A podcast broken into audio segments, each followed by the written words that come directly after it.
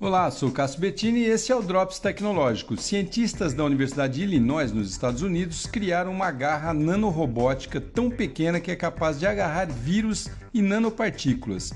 Esse nanorobô é composto por fileiras de DNA sintético e estão sendo desenvolvidos para que possa introduzir medicamentos diretamente dentro das células. Olha só isso, hein?